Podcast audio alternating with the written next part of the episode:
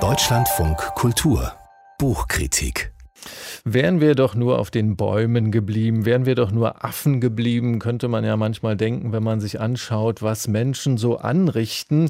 Den Comic-Künstler Ralf König jedenfalls beschäftigt dieser Gedanke, das hat er uns letztens erzählt in einem Interview zu seinem neuen Buch. So einen kleinen Reflex haben wir doch inzwischen alle in uns, dass wir denken, nach sind wir nicht so weit gegangen mit unserem aufrechten Gang in die Welt hinaus Gibt es da nicht irgendwo noch einen Baum, wo wir uns es uns wieder gemütlich machen können?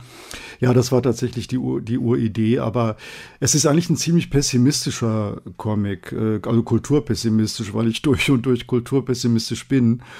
Aber zum Glück habe ich auch einen Schuss Humor mir bewahrt und kann so einen Ausgleich schaffen, dass es trotzdem lustig bleibt bei allem Desaster, das da beschrieben wird sagt Ralf König über sein neues Comicbuch Steh auf Männchen. Ralf König ist der bekannteste deutsche Comiczeichner. Der bewegte Mann war sein erster großer Erfolg.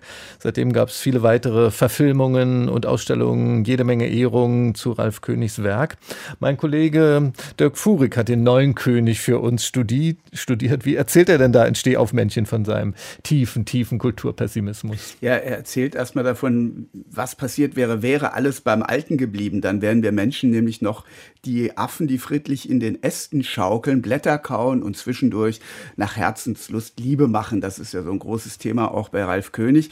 Er beschreibt also ein Idyll des Lebens im Einklang äh, mit der Natur und das Elend begann damit, dass der Menschenaffe sich zum Homo erectus erhob, also vom Vier zum Zweibeiner wurde und hier in dem Comic ist es so, es gibt so einen charismatischen Typen, der sieht gut aus, ist geil, dem rennen alle hinterher, so ein Anführer. Und ähm, ja, der hat die größte Klappe und die größten Hoden. Und das führt dann zu diesem Elend, nämlich dazu, dass die Menschheit sich immer, oder die Affenheit in dem Fall, die sich zu den Menschen entwickelt, immer weiter, immer schneller, höher, weiter äh, gehen will, diese Fortschrittsideologie. Äh, die dann aber gebrochen wird in dem Comic durch die Figur eines Kulturpessimisten, das Wort fiel ja schon in dem O-Ton, der einer, der alles beim Alten lassen ist, will, der so ein bisschen faul ist, der lieber eben gemütlich rumhängt, Sex hat und nicht in den Krieg ziehen will. Und zieht er das jetzt bis in die Gegenwart, jetzt diese fatalen Folgen dieser ursprünglichen Fehlentscheidung des aufrechten Gangs oder bleibt er in dieser Frühmenschenwelt? Nein, er bleibt im Prinzip in dieser Welt, aber wir denken natürlich in jeder Sekunde darüber nach, was hat das für Folgen heute Umweltzerstörung, Nationalismus, äh, das ganze Elend der modernen Zivilisation wird da angesprochen. Auch bei ihm in seiner in seinem Comic geht es auch darum, dass die ursprünglich promiske Homosexualität zu einer äh, heterosexuellen Fortpflanzungsgemeinschaft umgedeutet wird, sprich Ehe und Kleinfamilie. Und das spielt dann auch sehr humoristisch natürlich rein in dieses Elend, in dem wir heute leben. Das ist so sein Endpunkt. Gut, dass Sie humoristisch sagen, weil den Humor, den hat er selber schon stark gemacht in, in dem kurzen O-Ton, den wir gerade gehört haben, dass er sagt, das ist das Gegengewicht zu seinem Kulturpessimismus. Ist das jetzt wieder so dieser äh, bewährte Ralf König Knollennasenhumor, den man aus seinen früheren Büchern kennen kann? Ja, unbedingt. Das ist ein echter König, kann man schon mal sagen. Äh, klug, witzig, also auch klug, weil er äh, denkt auch sehr viel nach, zeichnet nicht irgendwie nur ein paar humoristische Sachen. Nein, es ist auch immer sehr klug.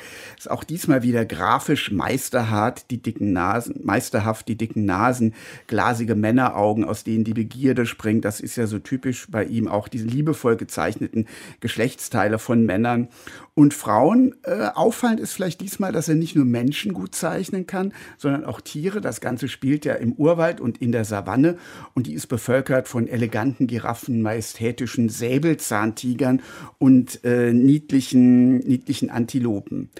Äh, vielleicht noch eine Bemerkung dazu zur Zeichnung. Er zeichnet auch sehr gut die, das Rudel der Weibchen dort. Die sind sehr aufmüpfig. Also das ist auch schon eine äh, Assoziation, die man mit, dem, mit der Gegenwart verbindet, mit dem Zeitgeist. Also die stellen das aggressive Gehabe der Alpha-Affen ziemlich stark in Frage. Und wer sich mit Ralf König auskennt, denkt natürlich auch gleich an Lysistrata, diesen legendären Comic aus dem alten Griechenland, wo die Frauen sich dem, also einen Geschlechtsverkehrsstreik machen, damit die Männer den Krieg beenden.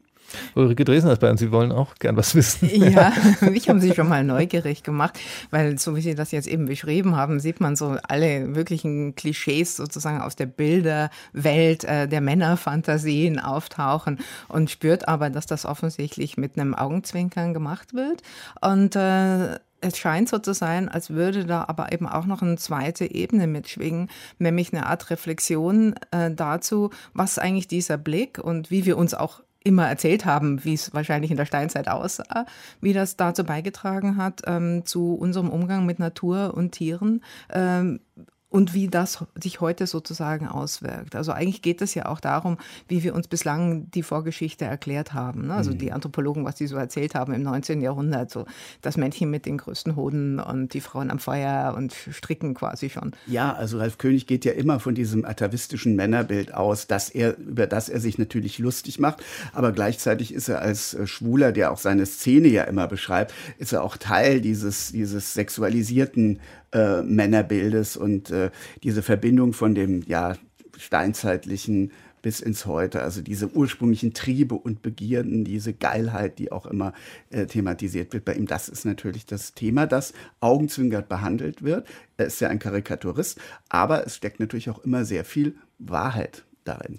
Das wird ihm ja auch zum, zum, Vorwurf gemacht, diese, diese starke Darstellung von Männlichkeit oder diese explizite Darstellung von Männlichkeit. Da gibt es Kritik von äh, feministischer Seite daran. Wie, wie, schauen Sie auf diese Kritik? Ja, es gab wohl äh, ganz aktuell bei dem Cover dieses Buches gab es wohl ein kleines Problem, weil ursprünglich das Geschlechtsteil des Alpha-Affen, von dem ich auch gerade gesprochen habe, wohl zu groß äh, aus der Sicht von manchen äh, Verlagsmitarbeiterinnen war. Das wurde dann abgedeckt entdeckt, aber es gibt auch äh, öfter mal Proteste aus der sogenannten queeren Szene oder LGBTQ-Szene, ähm, dass seine äh, Karikaturen einfach zu sexistisch seien, dass es auch Rollenbilder äh, zu sehr äh, un unkritisch darstellen würde. Also Sexismus, auch Rassismus.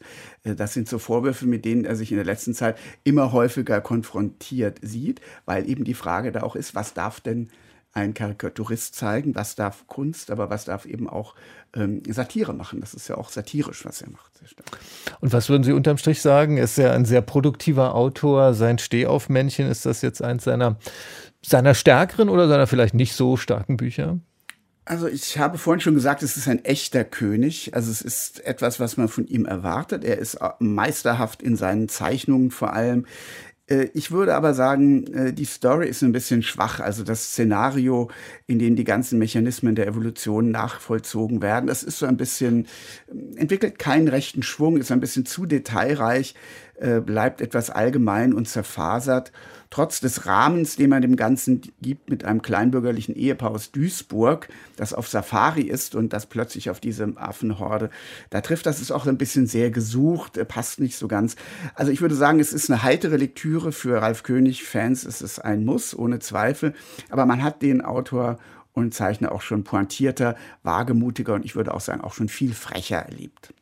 Ralf König. Steh auf Männchen heißt dieser Band. Ulrike Dresner, ähm, Ralf König Leserin, Betrachterin sind Sie nicht. Sind Sie sonst mit diesem Genre Graphic Novels? Sagt Ihnen das was? Gehen Sie damit um? Ja, das tue ich. Ich finde das sehr spannend, die Kombination von Bild und Text, wie das wirklich so ineinander greift, dass durch die Bildlichkeit nochmal eine andere, vielleicht auch gegenläufige Atmosphäre zum Text entsteht oder dass ich eben erzähle, indem die Figuren auch mal eine Weile stumm bleiben können.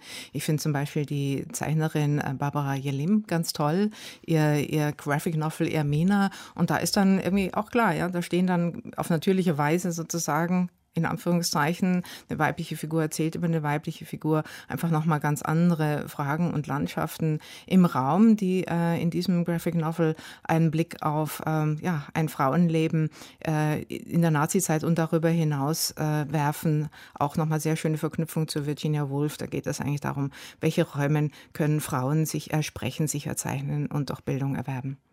So nehmen wir jetzt gleich zwei Empfehlungen mit. Einmal Irmina von Barbara Jillim und einmal Ralf König Steh auf Männchen. Im Rowold Verlag erschienen mit 192 Seiten, 24 Euro ist der Preis. Vielen Dank an Dirk Fuhrig.